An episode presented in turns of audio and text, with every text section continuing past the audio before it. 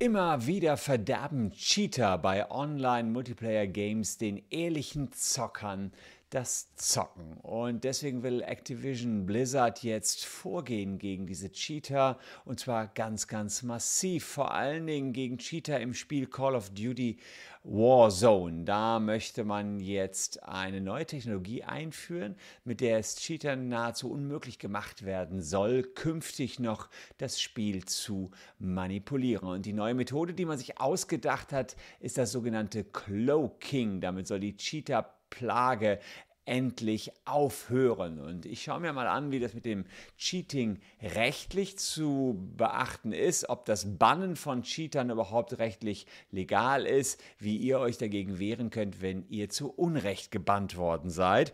Und ich sage, dranbleiben lohnt sich, denn am Ende lese ich euch wieder kostenlos quasi ein Kapitel aus meinem neuen Buch, Der Taschenanwalt, vor. Und heute geht es um die Fragestellung, muss man einen Personalausweis jederzeit bei sich haben? Also also, das sind ja schon zwei Überraschungen auf einmal. Die Cheater und der Personalausweis, alles in einem Video. Bleibt dran.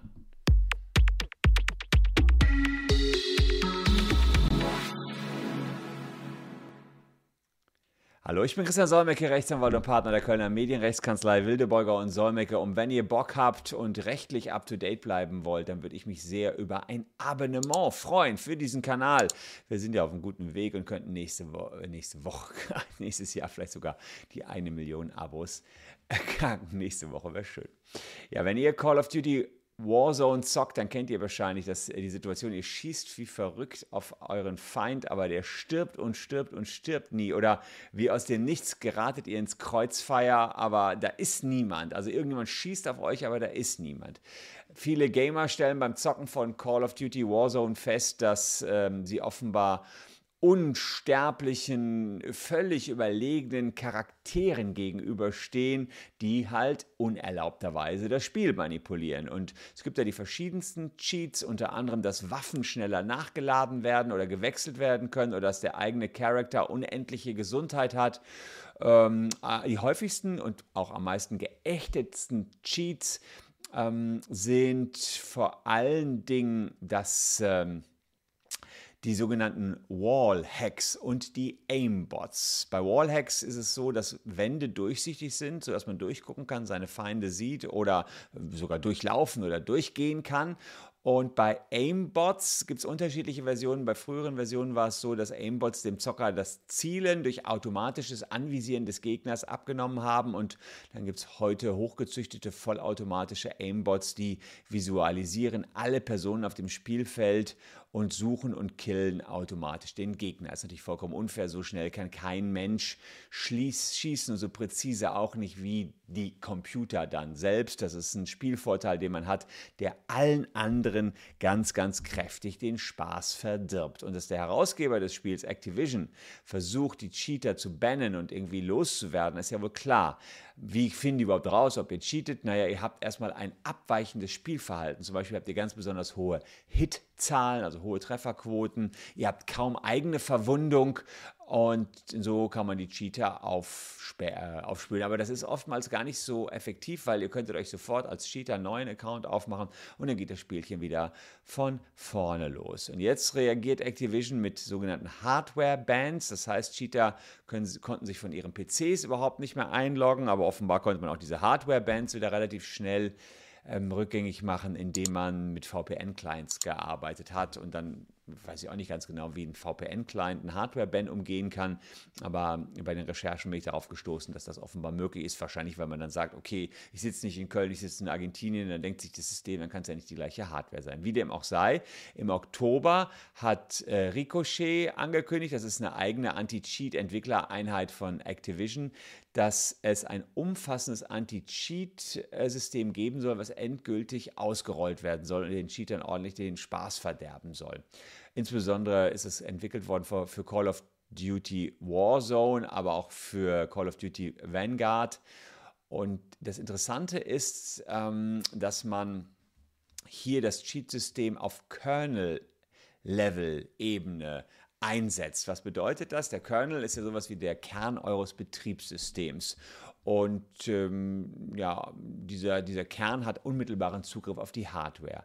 Das heißt, ähm, dieser Kern, der funktioniert als Schnittstelle zwischen der drüberliegenden Software und eben der Hardware. Und es handelt sich damit um einen Teil eures Betriebssystems mit der höchsten Berechtigungsstufe. Und genau da möchte man diese Anti-Cheat-Software jetzt verankern. Alle Programme, die auf Kernel-Level-Ebene äh, Kernel laufen, die haben eine höhere Berechtigungsstufe als euer Betriebssystem, was sozusagen noch darüber liegt. Und das ist auch wichtig für so ein Anti-Cheat-System, denn man möchte ja die Cheats bekämpfen, die teilweise auf Betriebssystemebene laufen. Cheat-Programme, also Hacks, äh, geben sich als Teil eures Betriebssystems aus, ja, beispielsweise als Windows und ähm, gaukeln eben das korrekte Funktionieren des Computerspiels vor. Ja, und das Computerspiel, das wird ja, in, also Teile des Computerspiels werden in den RAM, in den flüchtigen Zwischenspeicher geladen und genau da setzen die Cheats an.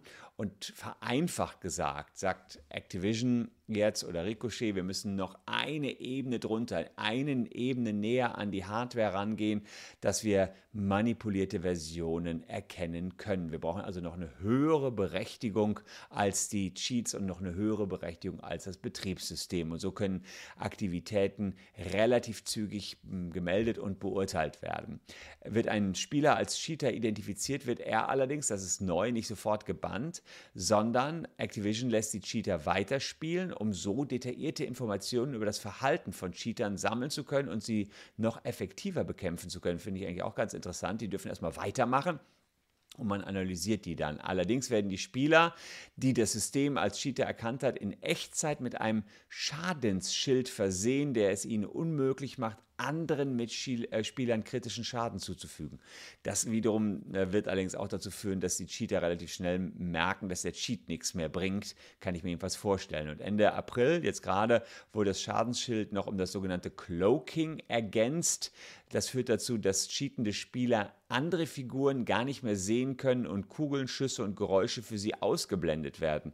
Das heißt, man kann also sagen, sie können erstens keinen Schaden mehr anrichten, Wallhacks und Aimbots werden wirkungslos und nicht cheatende Gamer können sehen, wer, welche Spieler derzeit von Cloaking betroffen sind und dann gezielt denen wiederum Schaden zufügen. Also wird wirklich das ganze Spiel ein bisschen umgedreht und äh, den fairen Spielern wird ein Vorteil verschafft gegenüber Cheatern. Ich bin gespannt, wie das funktioniert. Ihr könnt ja mal gerne berichten, ob das aktuell schon umgesetzt wird und wie eure Erfahrungen da sind.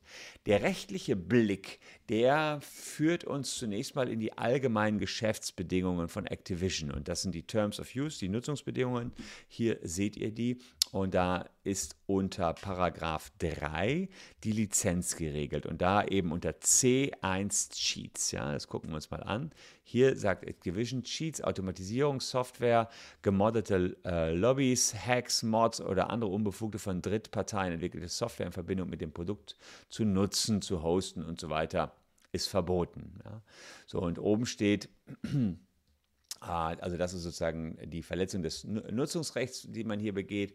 Und diese Verletzung des Nutzungsrechts, das ist wiederum in 14 geregelt, kann zu einer kompletten Kündigung führen, wenn man jetzt mal wissen will, was kann mit den Cheatern passieren und dürfen die das alles. Und hier sagen die unter Punkt B1 für Personen mit Wohnsitz in der Europäischen Union und im Vereinigten Königreich, wenn sie die Vereinbarung schwerwiegend verletzen, kann. Activision ihnen im Rahmen dieser Vereinbarung gewährte Lizenz jederzeit kündigen. Ihr Konto sperren, abändern oder löschen. Oder sie vorübergehend oder sie vorher darüber, ohne sie vorher darüber zu informieren. Ja, schwerwiegende Verletzungen, wichtige Bestimmungen, die im Abschnitt 3c und da ist I unter anderem auch mit drin. Also das heißt, diese Cheating-Nummer wird ganz klar als schwerwiegender Verstoß definiert.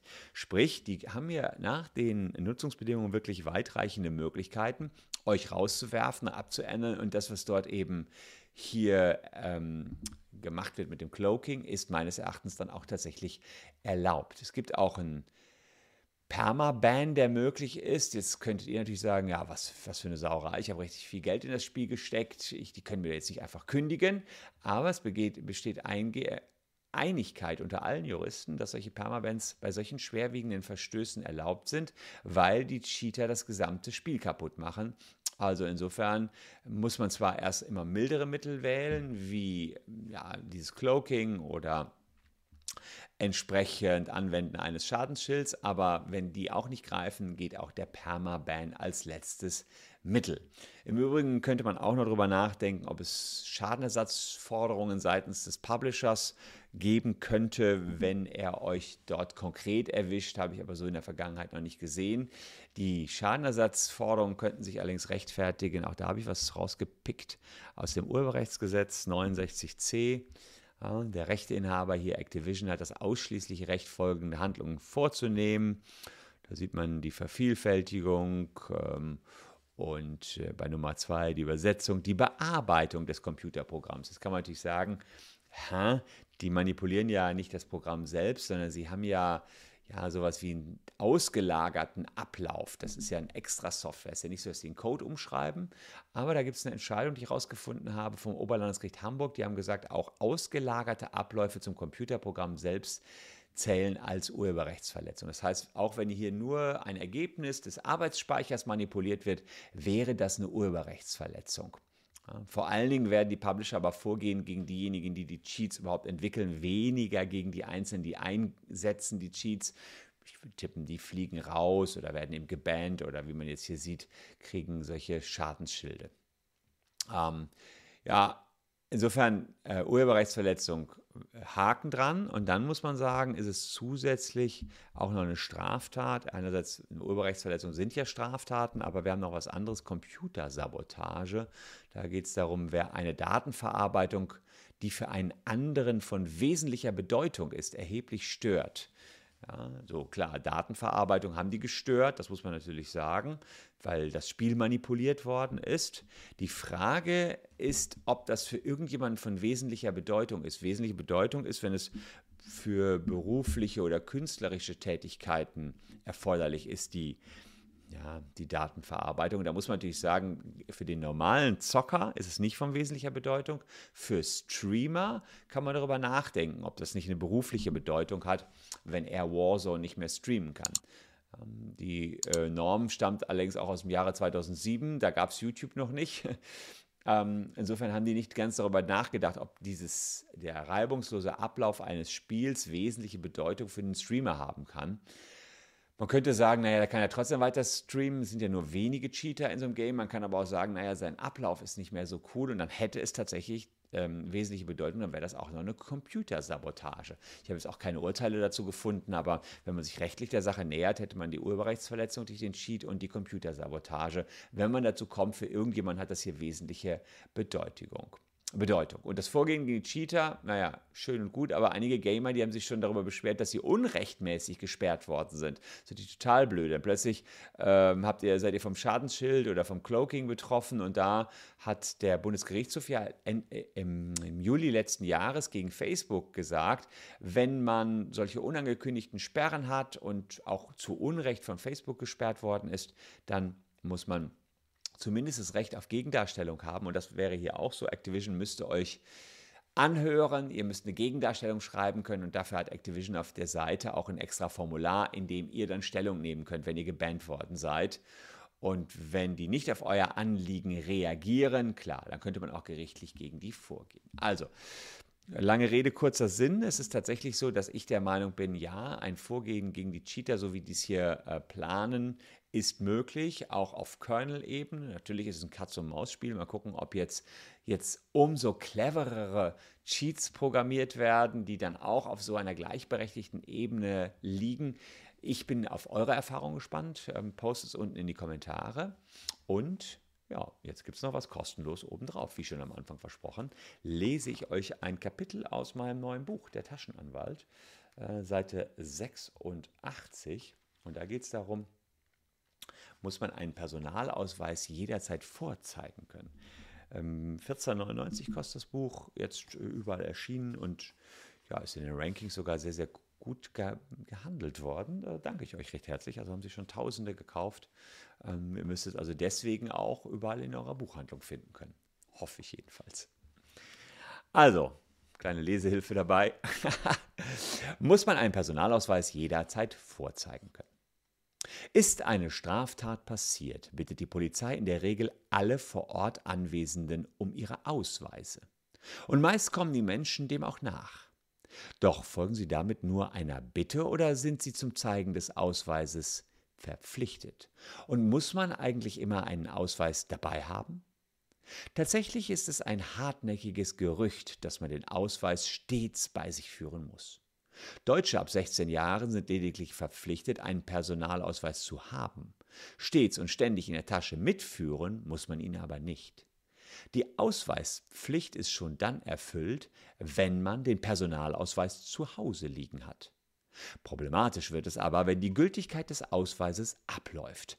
Denn kein gültiger Perso zu haben ist eine Ordnungswidrigkeit und die meisten Städte und Gemeinden erheben ein Bußgeld, wenn man sich nicht innerhalb von neun Monaten um Ersatz kümmert. Und wenn man ihn nun dabei hat, muss man ihn der Polizei dann jederzeit vorlegen? Nein, ganz so einfach ist es auch für die Polizei nicht. Denn nach der Identität bzw. dem Ausweis fragen dürfen Polizisten nur in bestimmten Situationen. So zum Beispiel, wenn man sich an einem Drogenumschlagsplatz oder einem anderen Ort aufhält, an dem üblicherweise viele Straftaten begangen oder geplant werden. Oder wenn man verdächtig ist, selbst eine Straftat begangen zu haben oder als Zeuge bei der Aufklärung einer Straftat helfen könnte. Unter bestimmten Voraussetzungen muss man auch in Flughäfen, Bahnhöfen oder Zügen, auf Autobahnen oder in Grenzgebieten einen Ausweis vorzeigen können. Hier reicht es allerdings nicht aus, dass die Person ein äußerliches Klischee erfüllt oder eine bestimmte Hautfarbe hat. Dieses Racial Profiling diskriminiert Menschen und verstößt deswegen gegen das Grundgesetz. Doch was, wenn man den Ausweis dann nicht dabei hat? Nun, ein amtliches Dokument wie der Führerschein reicht schon aus, um zu zeigen, wer man ist. Hat man aber gleich das ganze Portemonnaie zu Hause vergessen, dürfen die Beamten die Identität auch auf anderem Weg feststellen, zum Beispiel mit einem Nachhausefahren, damit man den Personalausweis holen kann. Im Extremfall darf die Polizei einen sogar durchsuchen oder auf die Wache mitnehmen, um die Identität zu ermitteln. Neuestes Kapitel aus dem Taschenanwalt. Ich hoffe, es hat euch gefallen. Falls ihr mehr davon haben wollt, hier der QR-Code oder unten in der Caption ein Link zum Taschenanwalt. Wer eher nicht so die Leseratte ist, der kann sich noch diese beiden Videos hier reinziehen. Würde mich jedenfalls freuen, wenn ihr noch ein bisschen dran bleibt. Und wir sehen uns morgen an gleicher Stelle schon wieder. Danke für eure Aufmerksamkeit. Bleibt gesund. Tschüss und bis dahin.